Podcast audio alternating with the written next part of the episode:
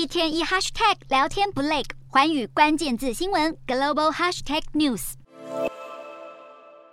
俄罗斯媒体根据俄国国防部声明报道，一架俄军苏凯三十四战机十七号坠毁在靠近乌克兰边境的西南部城镇叶伊斯克，而且还撞上当地一栋住宅大楼，引发了火警，造成至少六人死亡。俄罗斯国防部指出，这一架苏凯三十四战机从南部军用机场起飞，在展开飞行训练时坠毁。至于坠毁的原因是其中一个发电机在起飞的时候着火，而这一。起坠机事故造成至少六人死亡，多人受伤。针对此事，克里姆林宫也表示，总统普丁已经得知消息，并且下令对军机事故造成的伤亡人员要提供一切必要的援助。